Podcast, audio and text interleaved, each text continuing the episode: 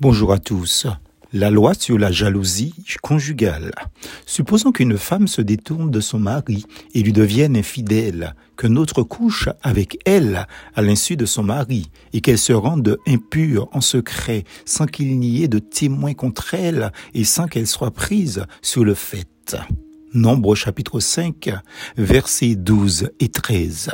Cette loi aurait pu se nommer la loi contre l'infidélité conjugale. Chaque fois que je lis cette partie de la loi mosaïque, je suis étonné par le caractère unilatéral de cette loi. Admettons que si une femme a un certain comportement qui laisse penser, soupçonner qu'elle trompe son mari, que cela puisse susciter de la jalousie de la part d'un mari aimant, je le précise. Toutefois, je regrette le silence de la loi à l'adresse de l'homme infidèle. C'est-à-dire, si une femme aimante soupçonne de son côté que son mari lui soit infidèle, que le dit mari n'a pas à faire face à un rituel de l'eau amère de malédiction et de bénédiction. Parfois j'ironise en moi-même, disant peut-être que si une telle et même loi existait pour les hommes infidèles, ben, il ne resterait plus certainement que peu d'hommes en Israël. Trêve d'ironie. C'est à coup sûr ce qui se passerait en 2023 dans une société si permissive où l'infidélité des hommes, comme au temps d'Israël, est devenue une réalité sociale.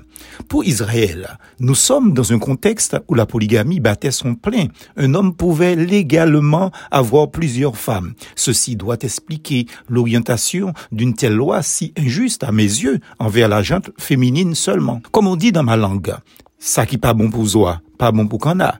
La pratique de la polygamie est interdite en France, nous le savons. Si cette loi était appliquée aujourd'hui, ben, la France manquerait de soldats et d'hommes tout court. Il n'y aurait pratiquement pas de championnat de sport chez les hommes, tant l'infidélité conjugale chez ces messieurs est monnaie courante.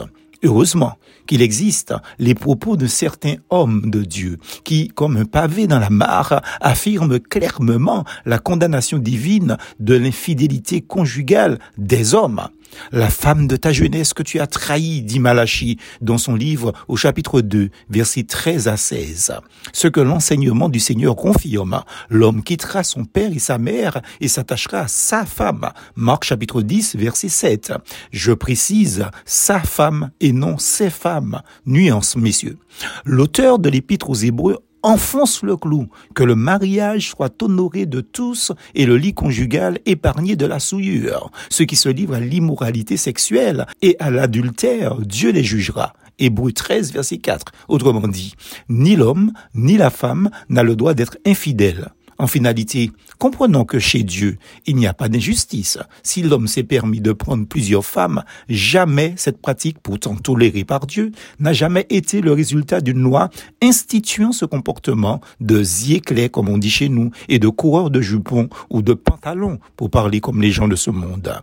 Qu'il s'agisse d'hommes ou de femmes, la fidélité à sa conjointe ou à son conjoint est de mise. Dieu merci, l'eau amère de la malédiction n'est plus d'usage, car si en vérité beaucoup de femmes seraient maudites et stériles, je mets ma main au feu qu'il ne resterait pas beaucoup d'hommes vivants, non seulement en France, mais aussi sur toute la surface de la terre. Grâce soit rendue à Dieu par notre Seigneur et Sauveur Jésus-Christ. Les femmes ne sont pas rendues stériles, ouf, et les hommes sont gardés vivants, merci Seigneur, du moins pour la plupart. La leçon de ce passage nous rappelle notre engagement d'être fidèles à celui ou à celle que nous avons épousé devant Dieu, devant les hommes et devant le monde invisible. Comme donc l'Église est soumise à Christ, que les femmes le soient de même à leur mari en toutes choses. Et vous, maris, aimez vos femmes, comme Christ a aimé l'Église et s'est donné lui-même pour elle. Éphésiens chapitre 5, versets 24 et 25. Plus force en Jésus.